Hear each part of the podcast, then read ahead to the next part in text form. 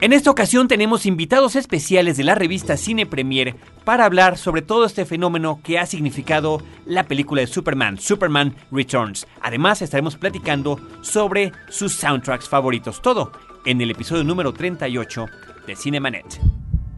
¿A poco te apantalla el séptimo arte? Bienvenido a Cinemanet, la mejor dosis de imágenes auditivas para la apreciación cinematográfica. Las butacas están listas. Toma tu lugar y acompaña a Carlos del Río y Roberto Ortiz. Disfruta el cine con todos tus sentidos. Frecuencia cero, la otra radio.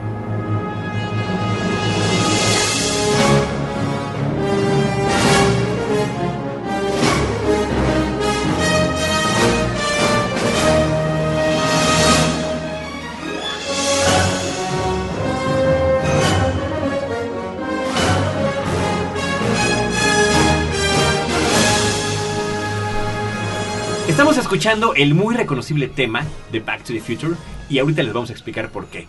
Estamos en el episodio número 38 de Cinemanet. Yo soy Carlos del Río, les doy la más cordial bienvenida.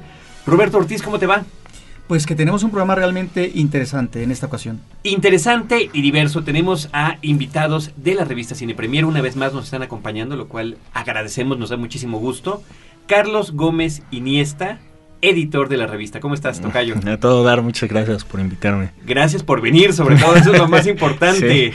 Lograr que un eh, personaje como tú llegue hasta nuestros micrófonos. No, muchas gracias, ¿no? Y lo hago con un placer enorme. Y lo decimos por la razón eh, evidente de la carga de trabajo que tiene la revista, que no solamente implica la edición del número regular, sino a veces eh, coberturas especiales como la que traen este mes y los viajes que tienen que hacer para la cuestión de las entrevistas, visitas a locaciones, etcétera, etcétera, etcétera.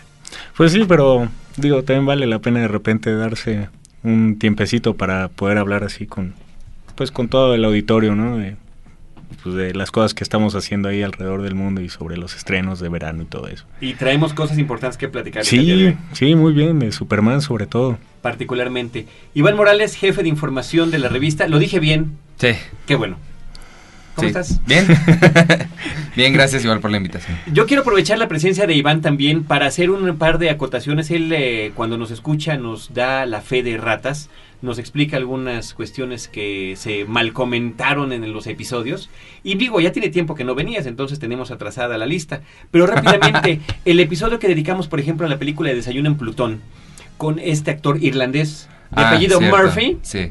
Que se escribe, su nombre se escribe C-I-L-L-I-A-N. Y nosotros estuvimos diciendo Cillian. Sí. Cuando en realidad, Es Killian. Killian es como se pronuncia. Pero vaya, es una, es una eh, a- apreciación que hay que decirles inclusive a los gringos.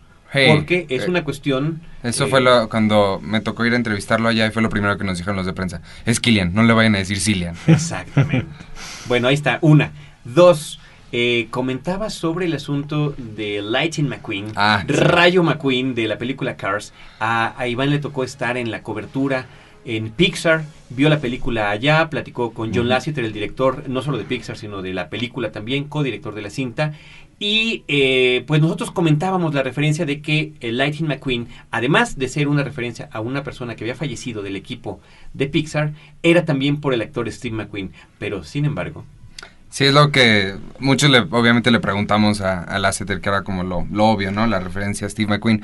Y dijo que no, dijo que para nada, que era pura coincidencia que hubiera un actor que corría carros que se llamara Steve McQueen. y que fuera compañero en algunas películas de Ajá. Paul Newman y que además quedara atrapado en un Alambre de alambre, púas. de púas como le sucede en el gran escape Steve McQueen. Eso es pura coincidencia. Hay veces que la gente no quiere admitir que una cosa es más es más romántico así, ¿no? Es mucho más romántico, es más emocionante. Sí. Es más emocionante que todo haya sido una coincidencia. Quiero dar nuestro buzón de voz para que nos puedan llamar desde cualquier parte de la República Mexicana 01800 087 2423. Es un número gratuito y ahí nos pueden dejar un recado con lo que les pareja, les parezca o no les parezca, les parezca, que sé como quien hable, les parezca o no les parezca de nuestro programa. Eh, por otro lado tenemos la página de internet www.cinemanet.com.mx donde también se pueden dejar mensajes en la parte de comentarios y el correo electrónico info arroba cinemanet.com.mx. Y yo voy a aprovechar para dar lectura a un comentario en particular que nos llegó, daremos lectura a otros durante el programa, pero que tiene que ver con una dinámica que vamos a utilizar en el programa el día de hoy. Nos dice Andrea Arzabe, a ver si no después me llame y me dice que es Arzabe. No. O Arzabe. o Arcabe. Una disculpa si no estoy diciendo bien. Andrea, desde Irapuato, saludos desde Irapuato. Dice, en la revista R&R tienen un número de los mejores soundtracks según ellos. Es una buena lista y tengo varios, pero es de películas muy de chavos y enfocados a la música alternativa o al rock. Me gustaría que ustedes hicieran un podcast de los mejores soundtracks de cine con un criterio más amplio. Por ejemplo, en la revista tienen el de Great Expectation de Cuarón, Trainspotting de Boyle y Pulp Fiction, Reservoir Dogs y Kill Bill de Tarantino. Para mi gusto, les faltó cosas como Underground de Kusturica y la música de Goran Brebovic. Saludos desde Irapuato. Y nos da, bueno, muchos más comentarios, Andrea. Le agradecemos que haya tenido esta comunicación. Y lo que estamos haciendo el día de hoy es pedirle a nuestros invitados que nos trajeran eh, cuatro de sus melodías favoritas de distintos soundtracks para que los pongamos a lo largo del programa. Empezamos con la música de Iván de Back to the Future.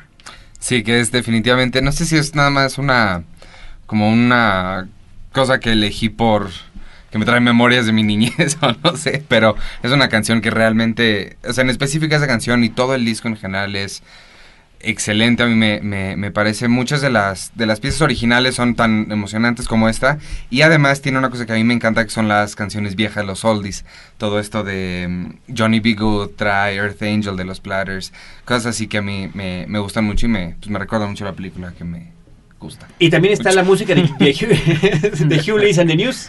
Sí. The Power of Love, que también, Huey, que Hugh también es un gran, una gran Y que rola. tiene un pequeño cameo ahí en la película. Él. Claro. Y lo bonito es, eh, y bueno, ahorita vamos a hablar con más detalle de la cuestión de los soundtracks, es que hay eh, como diferentes vertientes. Uh -huh. No, Tocayo, el asunto a veces de que son puras recopilaciones o música original. Hablamos también de los que son, pues, los, las adaptaciones de musicales que a lo mejor podríamos o no considerar como tales, o las canciones explícitamente, eh, pues, escritas para una película. Sí, no, y de ahí es difícil escoger cuatro soundtracks favoritos, siendo que uno puede ser muy buena música, pero por otro lado puede ser otro una muy buena compilación, pero no son originales para la película. Entonces de repente sí fue un poco difícil la tarea que nos pusiste, Tocayo. Pero bueno, vamos a tener que despedirnos de este primer bloque. Parece que estamos apenas arrancando porque vamos a tener varios cortes a lo largo del programa. Eh, nos vamos a despedir con una música de que escogiste del Gigante de Hierro. Pues es un, un soundtrack que, se me hace extraño para una película de niños, se me hace que es más bien que lo van a disfrutar más los papás.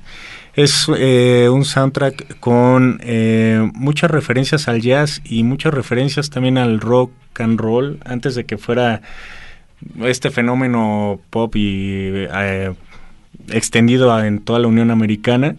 Y de bonus tracks tiene dos canciones score que bueno, la verdad son nada más ahí como de adorno, no, no, no aportan gran cosa, pero esas sí son las únicas que sí se ven escritas para los niños y para la película, ¿no?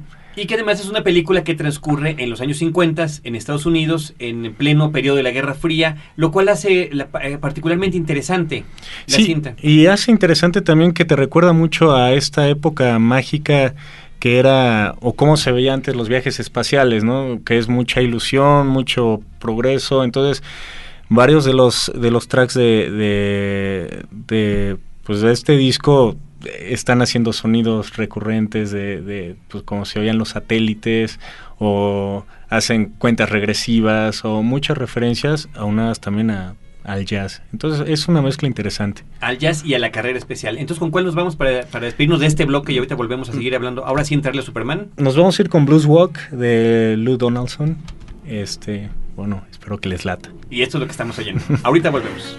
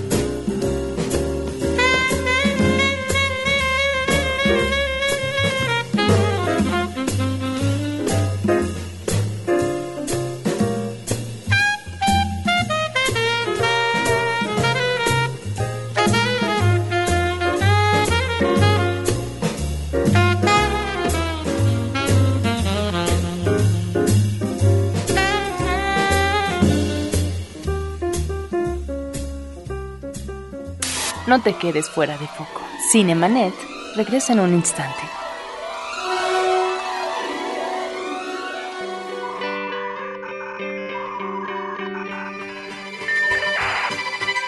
www.frecuenciacero.com.mx Frecuencia Cero, la otra radio, un nuevo medio para una nueva generación.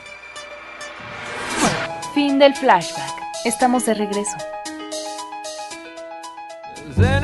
Anybody here remember Vera Lynn?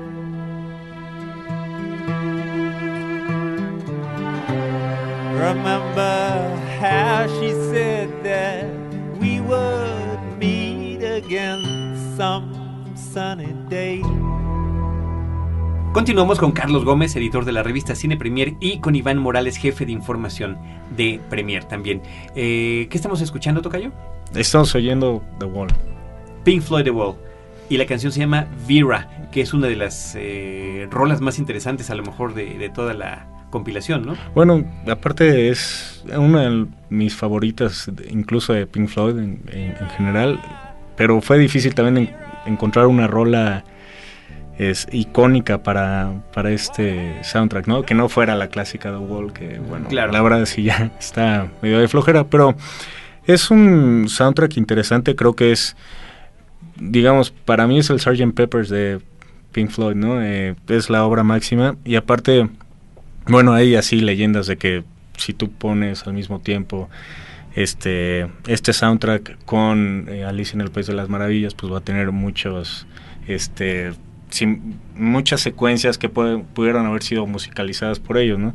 También digo, es una onda que en los en los discos de Pink Floyd es común, también se dice Dark Side of the Moon y El Mago de. Oz. Entonces, no sé, como que toda esa misterio que guardan los soundtracks y la música de Pink Floyd y luego con las imágenes que de la película se me hace una de las mejores eh, pistas sonoras que ha tenido el cine.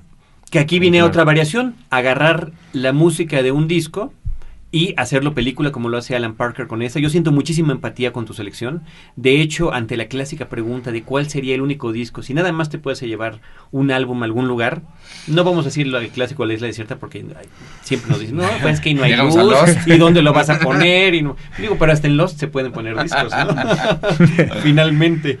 Pero yo me llevaría definitivamente, es uno de mis soundtracks favoritos de todos los tiempos. Y álbumes en general.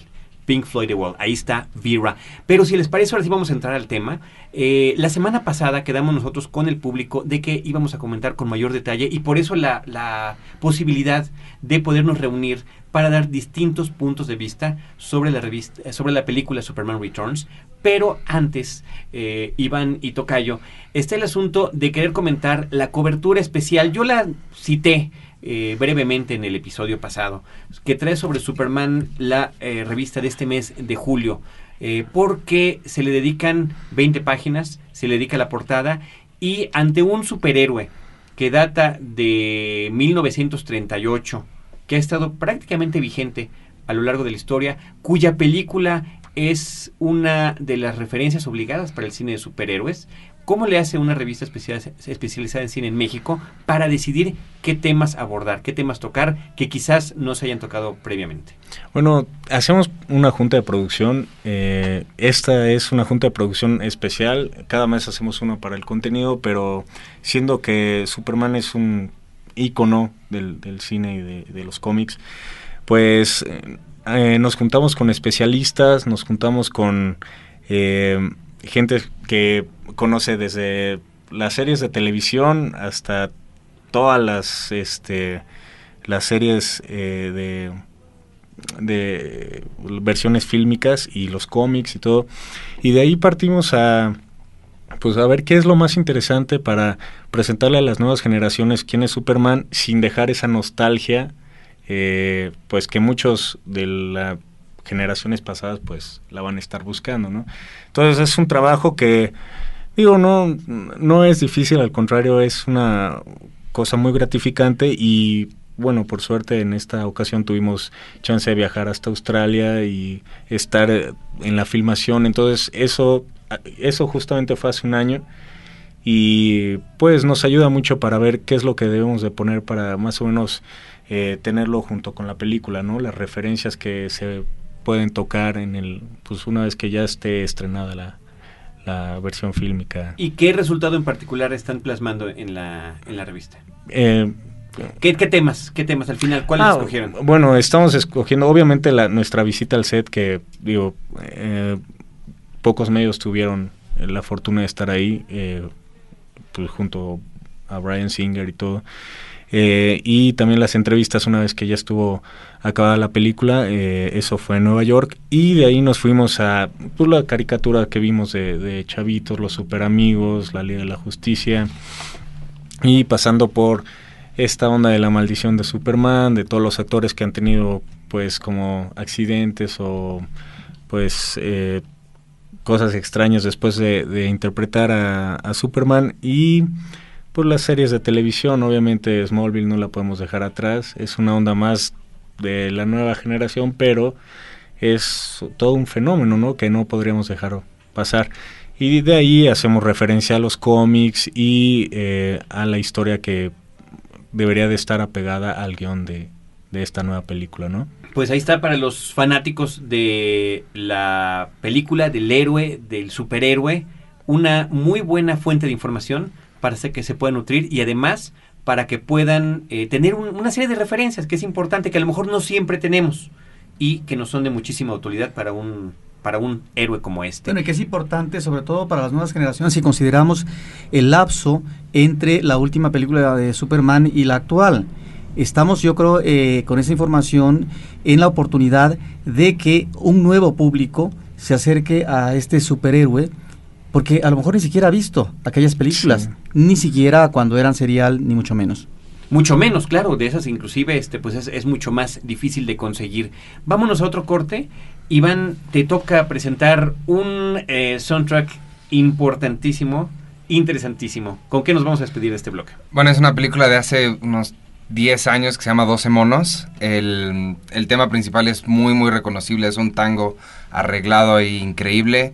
Y aparte el soundtrack trae, igual, continuando con mis gustos particulares, otra vez canciones de los, de los 50 viejas de Louis Armstrong, por ejemplo, trae. Pero sobre todo estos, estos tangos arreglados que están Piazzolla, ¿no? bastante, ajá, bastante, bastante buenos. 12 monos de Terry Gilliam con Brad Pitt y Bruce Willis. Regresamos.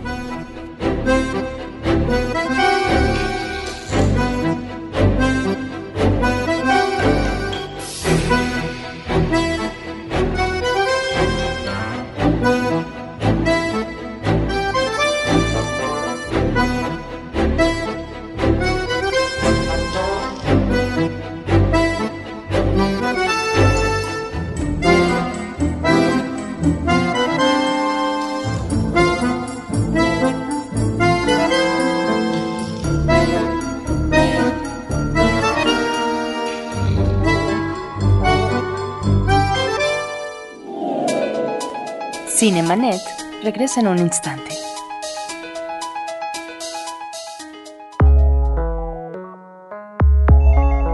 Llama a nuestro correo de voz 2455 5099. Frecuencia cero, la otra radio. Porque la radio se está quedando sin oyentes. Historias múltiples en tiempos cortos. Cinemanet. Regresamos.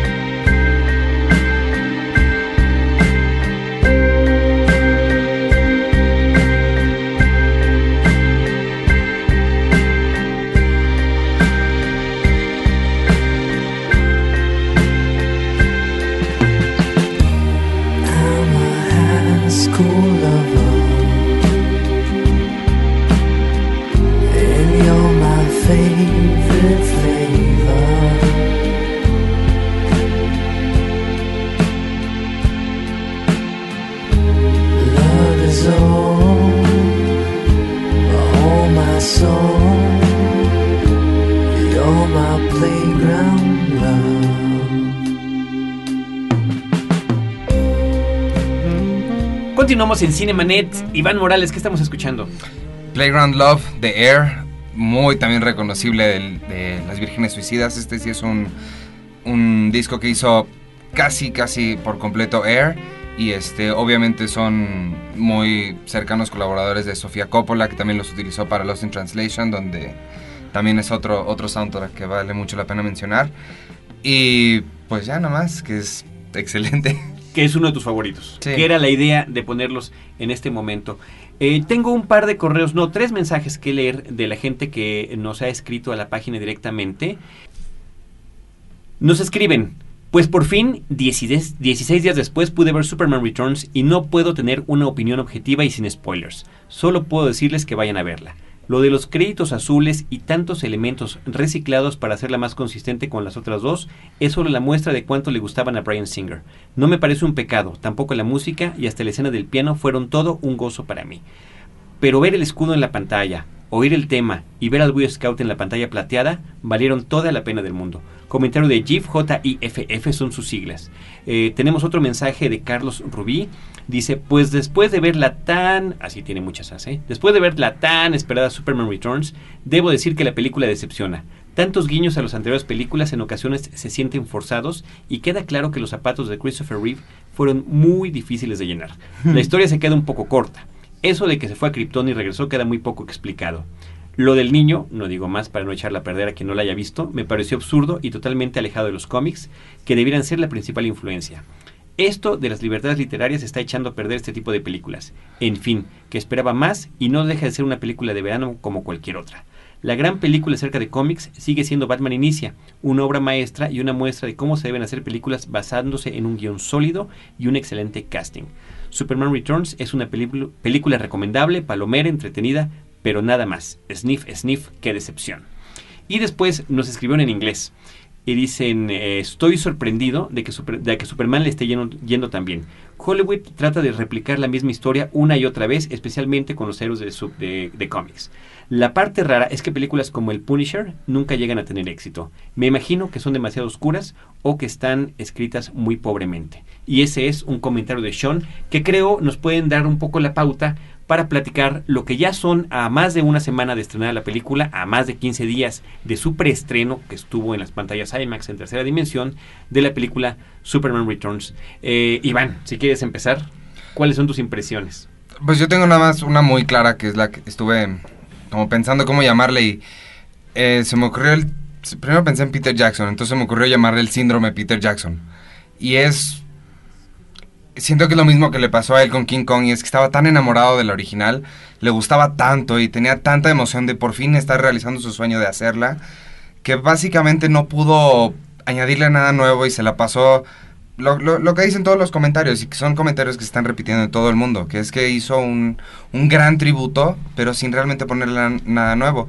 Y siento que ese mismo tributo se expandió al mismo Brandon Ruth, que hizo una, pues una imitación o tributo, por llamarle más bonito, de, de, de Christopher Reeve. Y siento que sí, no, no, no, no cumple. Y, y ese mismo amor que tiene le pasó lo mismo que le pasó a Peter Jackson, que le hizo de 30 horas, cuando la película pudo haber Ajá. durado mucho, la de King menos. Kong o también esta, también Superman Returns debe, sí, debe durar menos. sí, las dos. Es el mismo, misma enfermedad.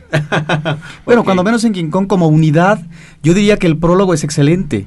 Y en el caso de Superman difícilmente vemos eh, escenas que nos resulten satisfactorias, no solo en términos de lo que es la historia en sí, sino también de los efectos especiales y de los personajes como tales. Y conste que eh, se está apostando en el guion a eh, un manejo, digamos, contradictorio, complejo, en este caso del personaje femenino de Luisa Lane.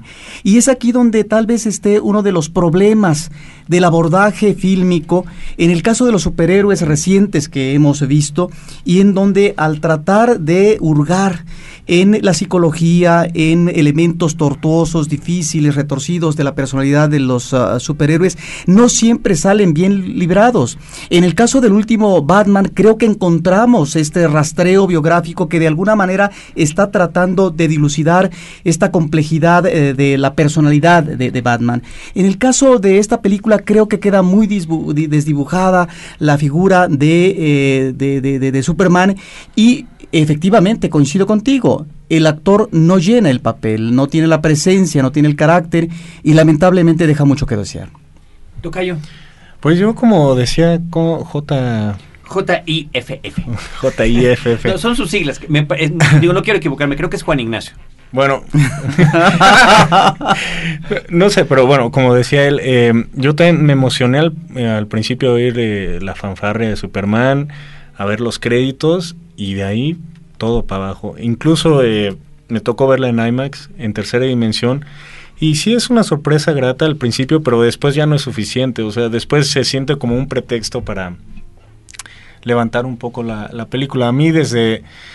Nadie se me hace satisfactorio en su personaje. El cast eh, les falta mucho desde Kevin Spacey hasta Brandon Root que no nomás no levanta y, eh, y y se me hace que se toma demasiado tiempo en la historia de amor cuando pues no sé que, yo lo que he visto es que le gusta más a las mujeres que a los hombres La película. sí Pero claro, porque el personaje femenino cobra mucha importancia. Sí, se hace casi protagonista y de hecho, bueno, es la, la- la semilla para seguir a- haciendo secuelas, ¿no? O sea, ¿Acaso estamos ante un personaje femenino manipulador, Carlos? Pues parece que sí, no, definitivamente. De entrada, era uno de los comentarios que teníamos Roberto y yo fuera del aire sobre el asunto de la personalidad de Luisa Lane, que parece que aquí queda un poco trastocada porque se está moviendo en una doble moralidad, en una forma en la que eh, se relaciona con su pareja, la historia de su hijo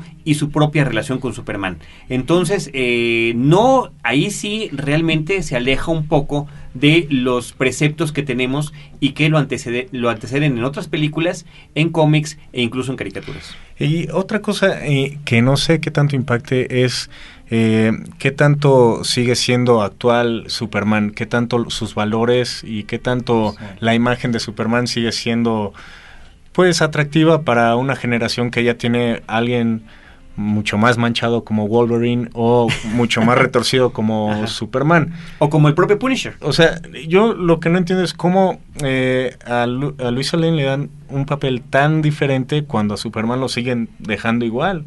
Entonces, pues obviamente así pues no, no lo van a querer. Ahora, a lo mejor, eh, y yo me iría por el lado del asunto que nos comentaba Iván, de el gran tributo que rinde Brian Singer a su héroe. Ahora, ¿qué tan válido es que un director que ya está plenamente consolidado en la industria fílmica internacional, el mismo caso efectivamente de Peter Jackson y ahora de Brian Singer, que se lleguen a dar la oportunidad de cumplir, además a muy temprana edad, porque los dos están muy jóvenes, están en sus cuarentas, Ujú. si no estoy equivocado.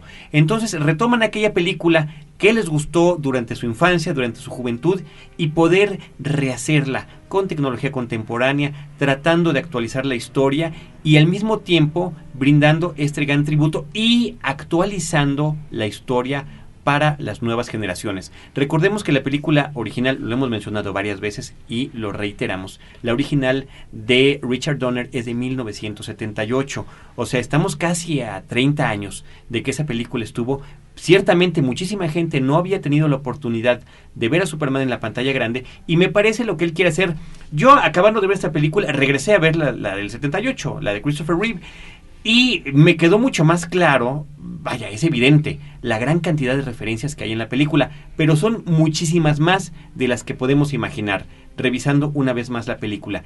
Entonces se queda en un asunto muy extraño, porque se supone que es secuela de la segunda película. O sea, continúa la historia de Superman. Superman eh, tiene que desaparece de repente, o sea, de- esa es la premisa de la nueva película, desaparece por cinco años y regresa a la Tierra. Vaya, cuando se fue estábamos en el 78 y cuando regresó estamos en el 2006 porque evidentemente todo ha cambiado. Pero realmente haciendo eh, omisión de esos cambios que obviamente tienen que ver con la actualización, pues eh, tiene, tiene que ver con el asunto de retomar la historia a partir de ese punto. Pero al mismo tiempo parece un remake porque muchísimas de las situaciones, sobre todo de la primera película, están rehechas para esta. ¿Con qué? Con mayores efectos, actualizando la historia, actualizando el personaje, haciendo más eh, magníficas las proezas que puede llevar a cabo, haciendo por ahí el homenaje a la portada del primer cómic en el que apareció y además eh, retomando el tema musical original. Yo creo que si nos permiten con esto Regresamos. Mientras vamos a escuchar Tocayo La Noche de los Mayas. ¿Por qué, ¿Qué hace esta canción en este programa? Bueno, es eh, una canción que tuve la suerte de escucharla antes que ver la película. Ya cuando vi la película, pues me decepcionó, bueno, mucho. ¿La Eh, película o la canción? Eh, la película. No, el, eh, La canción, ¿cómo Bueno, el, soundtrack en general es La Noche de los Mayas. Eh, y es una película del 39 que fue hasta los 60 que se tocó como sinfónica, ¿no? Eh, y con unos arreglos diferentes. Lo interesante de esta película es una, digo, de esta pista sonora es la mezcla de instrumentos autóctonos con eh, pues, cuerdas y aires y hay eh, 14 percusionistas ahí interactuando con un director de orquesta. Entonces, eh, es de Silvestre Revueltas, que es un personaje que es considerado por algunos críticos como eh, tan grande como los muralistas, ¿no? Pero obviamente en música. Lo que hay que mencionar es que eh, la versión que vamos a escuchar es eh, la que dirigió en su momento Luis Herrera de la Fuente, que fue conductor eh, de la Orquesta Sinfónica de Jalapa. La película mexicana eh, la dirigió Chano Urrueta. Muy bien, pues estamos en Cinemanet y regresamos.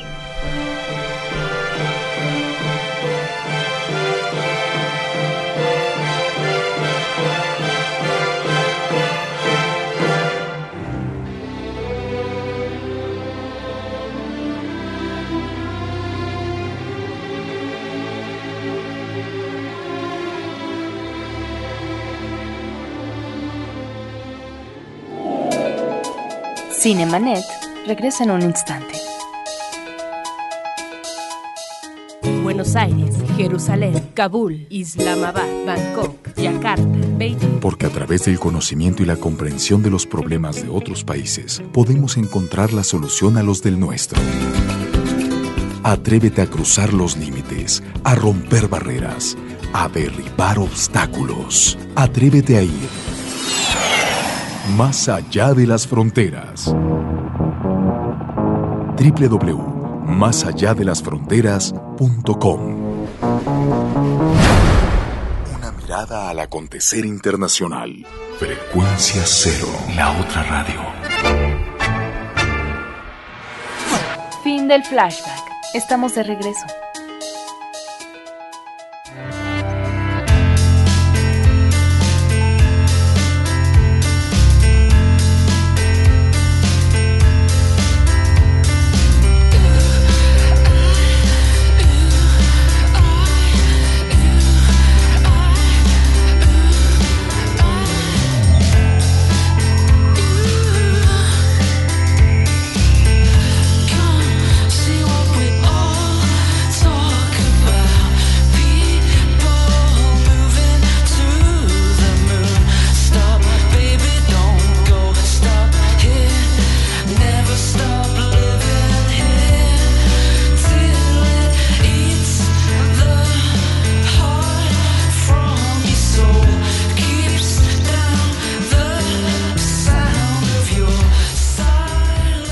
Estamos de vuelta escuchando música de la película Un gran chico, About a Boy. Tocayo, ¿por qué escogiste esta? ¿De qué se trata? ¿Qué pasa? ¿Por qué? ¿Quién? ¿Cómo? ¿Cuándo? ¿Dónde? ¿Y por qué?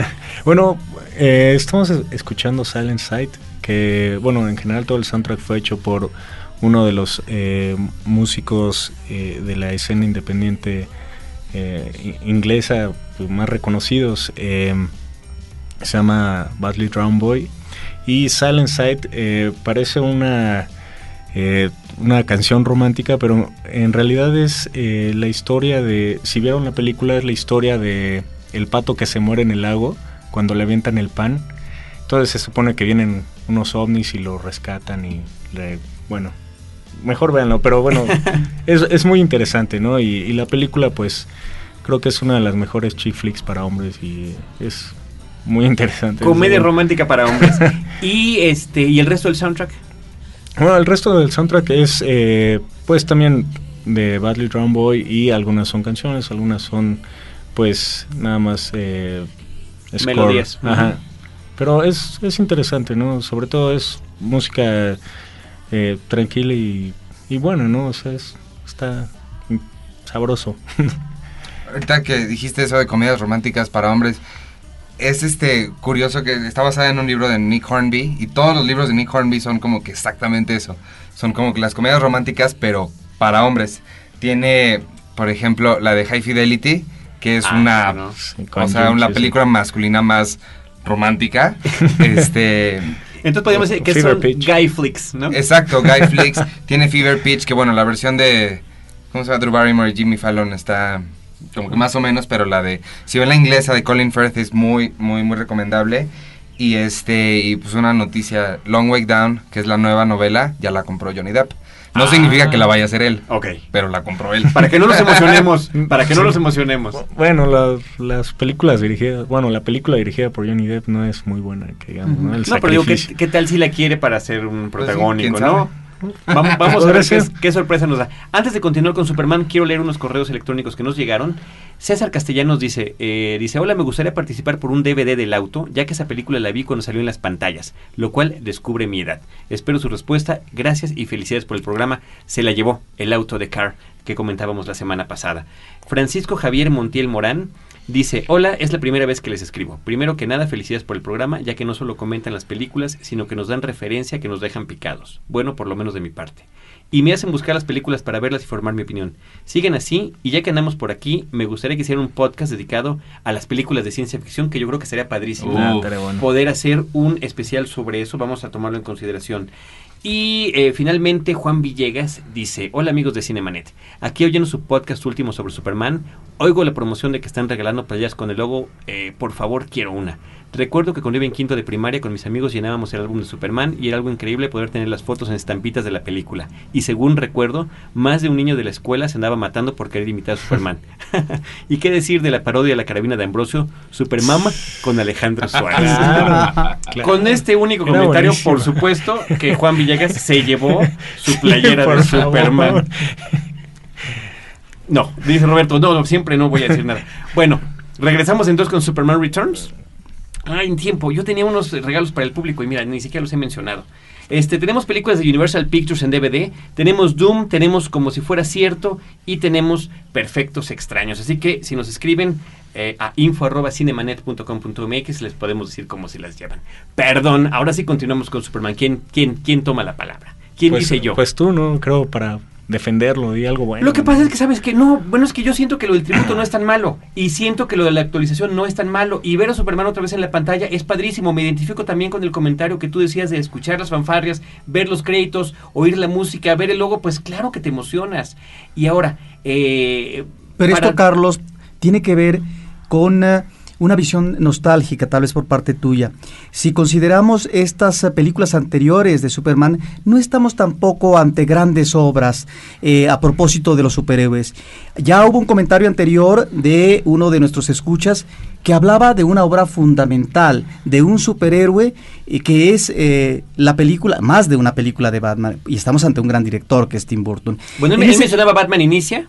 Ajá. Y eh, bueno, tú estás En haciendo ese, referencia en- en- a las de Tim Burton. en ese sentido, creo que eh, realmente dejan mucho que desear eh, las películas recientes que hemos visto de superhéroes, porque no cajan a través de los personajes, no hay buenas historias, y bueno, están los efectos especiales, por supuesto, eh, es uno de los elementos eh, favoritos del público, pero en realidad, eh, si uno observa bien las películas de Christopher Reeve, un Superman muy atractivo, tampoco son películas grandiosas. Fíjate, Roberto, que ahí sí estoy en desacuerdo contigo. La película de Superman sigue siendo la referencia obligada sobre cómo debería llevarse a cabo una película acerca de un superhéroe. Es finalmente la que abre la pauta y al final de cuentas sigue siendo la referencia obli- obligada para muchas otras películas.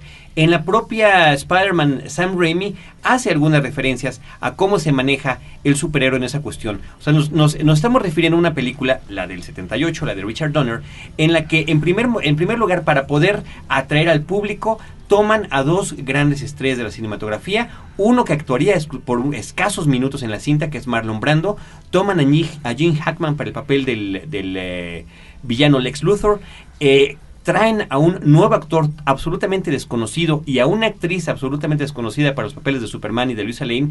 Y al mismo tiempo inter- intercalan en el resto del elenco actores conocidos y no conocidos como Glenn Ford, como Jonathan Kent, el papá de Clark en la Tierra, como eh, el propio Jackie Cooper en el como el jefe Perry White en el diario eh, El Planeta. O Eva Marie Saint, que ya había salido con Marlon Brando en Nido de Ratas, ¿no?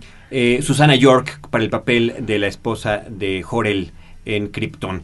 Eh, además es retomar la historia, el origen de un personaje desde el principio, o sea, contar la historia tal y como comienza con ese gran preámbulo en Krypton, la destrucción y la llegada de eh, a la Tierra y cómo se integra a nuestra sociedad. Y finalmente después de una ausencia de 12 años, cuando él se reencuentra con sus raíces a través del pedazo de cristal que venía en su nave espacial, a través del cual puede crear la fortaleza de la soledad en el Polo Norte, eh, empezar a conocer a través de los archivos y de la voz de su propio padre cómo y por qué está allí y conocer sus orígenes. No, esa es la gran referencia. Estamos hablando Sí, también como de una referencia me película- parece bien. No, pero es que es, es también una película que así como lo hizo Star Wars para el cine de ciencia ficción o de épica fantástica, eh, lo hace eh, Superman para la cuestión de los superhéroes. Tener que crear nuevos efectos especiales para, como decía el eslogan de la película en aquel momento, poder creer que un hombre pueda volar. Ahorita la vemos en DVD y ya no sentimos que se note tanto como que realmente está volando,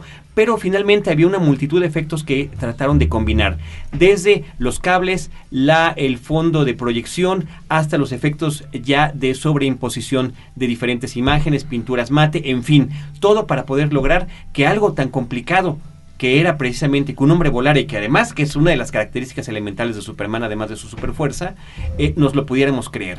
Eh, sí es, sí es Roberto, desde mi perspectiva, una de las películas más representativas sobre el, sobre el superhéroe, eh, en general, sobre cualquier No, superhéroe. eso lo entiendo. y Hablo como logro fílmico. Ahora, yo me preguntaba en otro plano, ¿quiénes se interesarían más eh, por una película como este Superman? Y pensaba si tal vez eh, son los melómanos, sobre todo de la música clásica.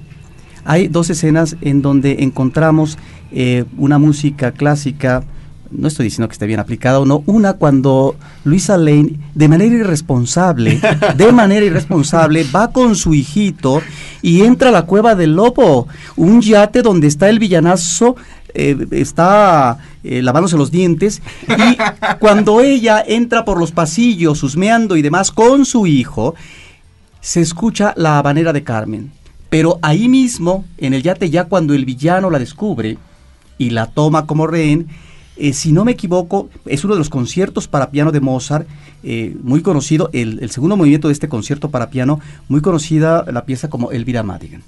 Bueno, pero eso te habla de una cuestión que se ha repetido una y otra vez en el cine, Roberto, que es que los villanos de dinero tienen muy buen gusto. Claro. Podríamos pensar, por supuesto, en el doctor Hannibal Lecter, ¿no? Eh, eso tiene que ver, por un lado, claro, como dices, y además yo anotaría también, incluiría ahí la música que es la que el niño toca en el piano. Esta melodía que se llama Heart and Soul, que es una eh, cuestión que se les enseña a la gente que está aprendiendo el piano justamente y que después se puede tocar a cuatro manos, ¿no? Eh, pero eh, estábamos hablando de la nostalgia y de la referencia con ese Superman. Entonces yo creo que lo que hace eh, Brian Singer en ese sentido es retomar ese gusto, darse ese gusto enorme que creo que muchos sí apreciamos. Yo tendría algunos problemas con la película, ciertamente también de los que comenta nuestro auditorio, como este giro de lo que tiene que ver con la historia del niño y eh, incluso también con la cuestión de Luis Lane, pero particularmente con la interpretación de Kevin Spacey como Lex Luthor. Yo creo que eh, en este 2006 esperábamos un villano mucho más torcido, mucho más perverso, Un villanazo. mucho más oscuro, que además la pauta nos la están dando en la propia serie de televisión de Smallville, que en, en los cinco años que lleva exhibiéndose, hemos visto a un joven Lex Luthor empezar a luchar o- eh, y sin poder ganar contra su lado oscuro que poco a poco le va ganando y es una persona verdaderamente torcida. En cambio, la interpretación de Kevin Spacey viene a ser muy al estilo de la del Gene Hackman, de la original. Es un villano como que entre que se lo cree y que no se le cree. está- es-. Está jugando, Sí. está Juguetón. jugando con lo que aquí en el México llamaríamos Haciéndose el chistoso, ¿eh? con lo que aquí el ñaca ñaca, ¿no? El malo ñaca ñaca, o sea, soy soy pero bien bien malo, ¿no? Ahora Kevin Spacey eh, no es por falta de aptitudes. O sea, él ha interpretado No, es un gran Y eso es lo actor. malo, ¿no? Ah, eso, eso es lo que nos extraña. Él ha interpretado personajes absolutamente en el lado oscuro. Ahí está su personaje de la misma película de Brian Singer, Sospechosos Comunes. Sí, de- pero es el de concepto que manejaron del villano y la dirección. Y duda. está el otro, por supuesto, el de Seven, ¿no? Donde es este hombre que de mente extraordinariamente eh, Sádico. sádica que crea todos estos castigos. Entonces yo creo que ahí sí hay esta cuestión. Pero lo demás, bueno, pues este, La yo te actriz de podría Luisa decir- Lane también deja mucho que desear, ¿eh? yo te podría decir que eh, yo puedo disfrutar absolutamente desde el asunto de los créditos. Te doy una referencia nada más para que veas cómo juega él con estas referencias. En la primera película empieza con una narración en off de un niño que está hablando de lo que era el diario Planeta en 1938 y que es un diario que se dedica a tratar de ser objetivo y contar las cosas como son. Del diario El Planeta hacemos un viaje en el espacio que es cuando empiezan los créditos a salir del espectador hacia el espacio en este viaje que termina en el planeta de Krypton en la película de Brian Singer empieza con recordando la explosión de Krypton y el viaje es al revés, es hacia la Tierra y los créditos que eran iguales a los anteriores, pero ahora vienen hacia nosotros y finalmente pasan sobre nuestras cabezas, ¿no? Que en tercera dimensión es como debieron haberse visto, ¿no? Y así está todo lo demás. No Cuando- cabe duda que tendré que verla con otros ojos próximamente. Eh, no, yo siento que mm, el error que tuvo fue, o sea, que a mí no, la película no se me hizo tan mala como están diciendo, pero tampoco se me hizo, se me hizo excelente y siento que, le- que el error que tuvo fue ese, el intentar como hacer este tributo, yo siento que con un icono tan grande como Superman, que creo que ese es el otro problema para el villano. Superman no le, nada le afecta. Necesitas un villano que sea el, el- el opuesto, pero de eso no iba a hablar. Lo que iba a decir es que eh, no le puede dar gusto a todo el mundo con un personaje tan icónico. Siento que lo que tuvo que haber hecho es lo que hizo este Christopher Nolan y es darle en la torre a todo y decir, vámonos desde cero. El Batimóvil era así, me vale, el Batimóvil va a ser como un tanque. Claro. Y Batman va a, o sea, cambiar todo completamente para que nadie se lo espere y entonces eh, poder empezar de cero. Porque si intentas darle gusto a todos y darte gusto a ti con lo que tú quisieras ver y todo, le acabas Pero viene, a ser, pero viene a ser ese asunto que tú le llamabas el síndrome de Peter Jackson, que yo el tema Sí. eh, lo combinaría con otro. Está también el síndrome de George Lucas. George Lucas es un hombre que queda insatisfecho constantemente con su trabajo. Uf. Hace Star Wars, la escena de la estrella de la muerte, y unos años después, seis años después, la repite de una manera un poco más espectacular en el regreso del Jedi. Pero todavía muchos años después, regresa a las películas, las vuelve a editar, vuelve a cambiar la cuestión de las explosiones y está reinventándose constantemente o más que reinventándose retomando lo mismo pero tratar de actualizarlo con la tecnología lo cual finalmente no llega a ser la decisión más acertada porque ciertamente las películas, aunque yo les diga ahorita, pues ya los efectos de Superman volando del 78 no nos los podemos creer, pero finalmente es parte del espíritu de la película y de lo que en ese momento se podía hacer y de cómo podían hacerte creer las cosas. Pero hay cosas que son realmente inverosímiles. Aunque estemos en el eh, juego de la fantasía, cuando vemos encima ensamblado un transbordador eh, y abajo un avión sosteniéndolo, bueno, cuando falla el mecanismo, ¿verdad? Y, y está eh, ardiendo prácticamente el transbordador, es para que ese avión hubiera explotado, pero en unos por tres. Ah, no, se tardan segundos, minutos. Ese tipo de escenas tan mal manejadas y luego con ese aterrizaje forzoso en un estadio de béisbol que se vuelve irrisorio, chocante. Realmente creo, y esto que estamos ante una de las supuestas mejores escenas en términos del manejo de los efectos y de la técnica. ¿Tocayo? Pues eh, sí, tiene, estaba pensando en esa escena, que esa es una de las escenas que se ven en tercera dimensión. Y digo, yo creo que le hicieron exclusivamente para Mm. lucimiento de eso, ¿no? Pero bueno, y pensando sobre en referencias y nuevas versiones, también me pregunto por qué no tomar eh, como el, el vuelo que ya tenía Smallville. O sea, ¿por qué irse Exacto. otra vez hasta el 70 y- Ujú. este, 76? 78. 78, sí, eh, Smallville ya ha creado una base de fans que es para quien está yéndose la película, ¿no? Entonces no sé qué tanto un fan de Hueso Colorado de Smallville Vea esta película. ¿no? Fíjate que yo creo que mal. Te voy a decir por qué. Eh, de entrada, eh, bueno, ya lo dijimos una y otra vez, ¿no? Brian Singer hace un homenaje al anterior. O sea, que es una decisión del director. A lo mejor si otro director lo hubiera tomado, posiblemente inclusive pudieran haber agarrado al mismo Tom, Tom Welling, Welling, claro. para que hiciera el papel. El primer pretexto que dio, y esto sí lo digo como tal, Brian Singer para no tomar a, a Tom Welling es que era demasiado joven. Y resulta que el actor que agarra es exactamente de la edad o un año mayor o un año menor. O sea, realmente esa parte la deja por fuera. Y otra cosa, hay una escena en la película de Brian Singer donde se hace una referencia a la infancia de Clark Kent, de Kal-El en Smallville, y va en contra de lo que conocemos en la serie. Porque desde mucho más joven empieza a descubrir sus poderes, cuando en la serie lo está haciendo desde su adolescencia. Un dato para la trivia, eh, este Tom Welling le ganó el papel a Brandon Root para, para entrar a Smallville. De hecho, eso, eso nos los dijo en, en entrevista en, en Australia cuando estaban Ujú, filmando y sí. que, bueno, en algún momento dice Brandon Root que pues, ya estaba alucinando a, a- a- A Tom Welling. a Tom Sí. Welling porque pues lo veía en todas partes mientras que Brandon seguía empacando cacahuates y dedicándose a su chamba donde gana 8 dólares, ¿no? Mm, mire, pero mira cómo son Ahora, las cosas. pero no, sí es cierto, hay- eh, lo dice la revista Premiere, pero si consideramos efectivamente eh, el actor de Smallville, no hay comparación. Realmente llena eh, estos capítulos, esta historia de Superman, y bueno, y el antecedente fílmico de Christopher Reeve, entonces eh, no logra cubrir, no logra llenar el traje de este nuevo Superman. Y aquí estamos ante un problema no solamente de elección de actor con respecto al personaje de Batman, sino también al peso dramático que van a tener tanto el superhéroe como el villano. Y no resultan eh, convincentes, más que convincentes, no tienen la suficiente fuerza. Y por eso creo que la película se desmorona en cuanto a este manejo de los personajes y las antípodas uno con el otro. Fede y Ratas, antes de que nos escriba la próxima semana Iván Morales, este, dijiste Batman era Superman. Superman, Superman, qué bueno. Bueno, yo creo que, Sí. digo, finalmente es un asunto muy polémico, como hemos visto, inclusive eh, a través de los propios comentarios de la gente, ustedes en la revista también lo reciben constantemente, y me parece que por ahí va la cosa, ¿no? Entre una gran efusividad hacia la respuesta a la nueva película y decepción en mucha, en mucha gente. Roberto, antes de despedirnos y de, y de terminar, te suplico que menciones eh, la otra película que está en la cartelera aquí en México para cumplir con nuestra labor eh, semanal de estar comentando lo que se Sí, estrena. que nada más fueron dos películas, porque claro, todas las pantallas iban a estar cubiertas no solamente en el Distrito Federal, sino también en, en el resto del país, eh, con el superhéroe de Superman. Hay una película que se llama Campos de, de Esperanza, está en, en pocas salas, Carlos, eh, de Lajos Koltai. Este es un fotógrafo húngaro, la película es húngara.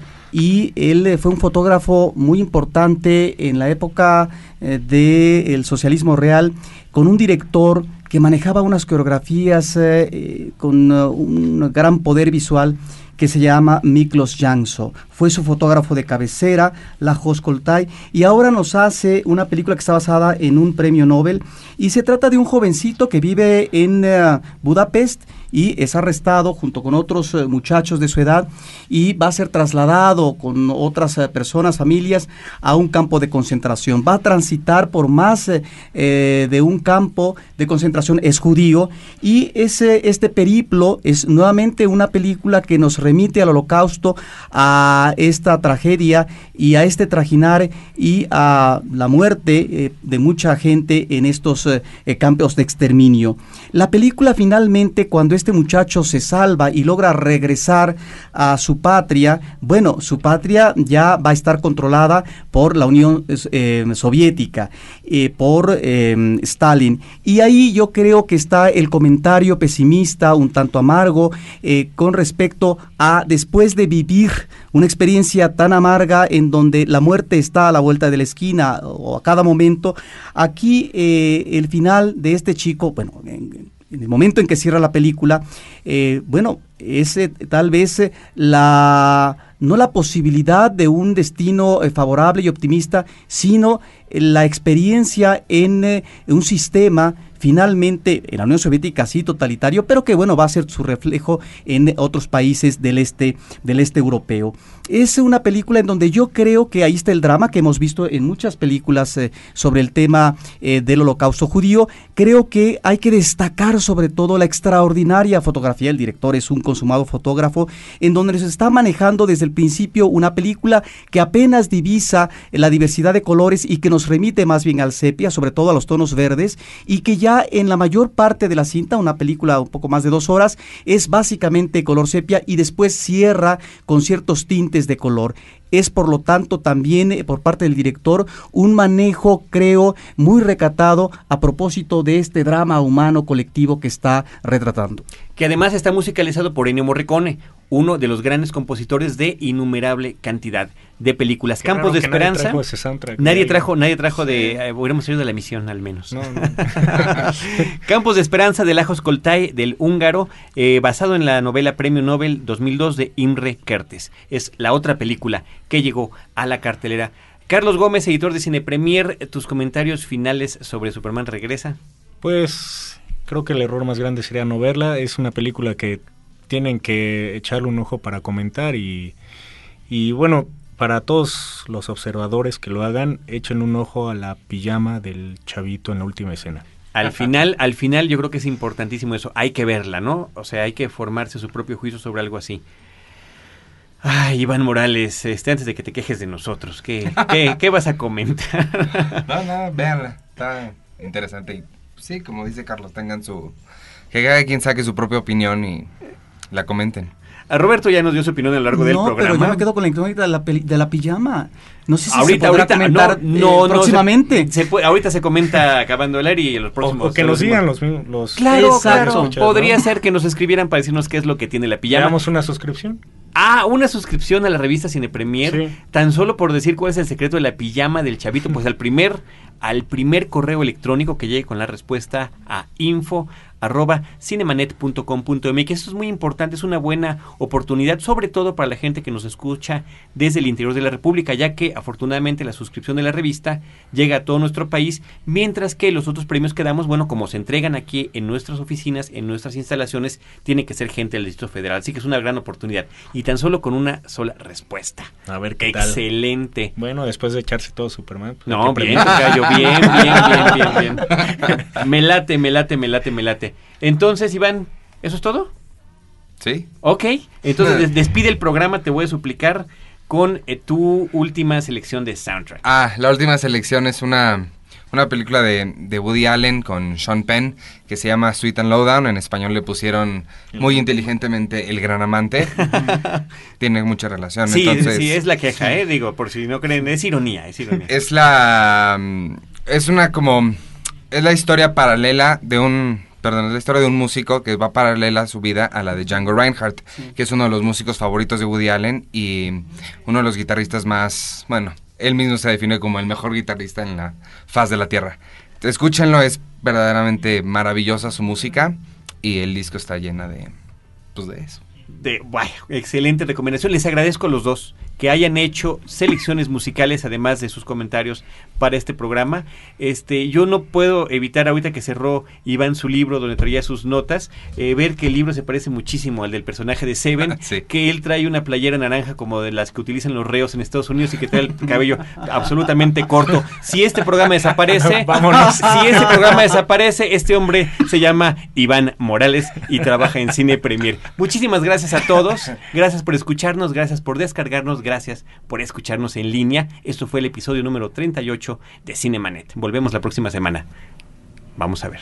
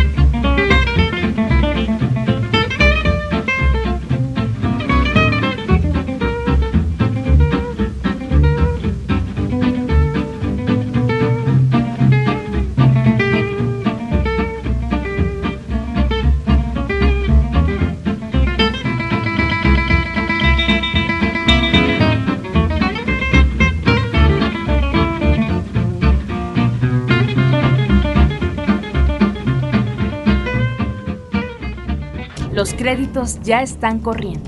Sigues en estado de shock. Cinemanet. Cada semana, un nuevo programa comentando las películas que sacuden tus emociones. Cinemanet. Solo en frecuencia cero. Frecuencia cero, la otra radio.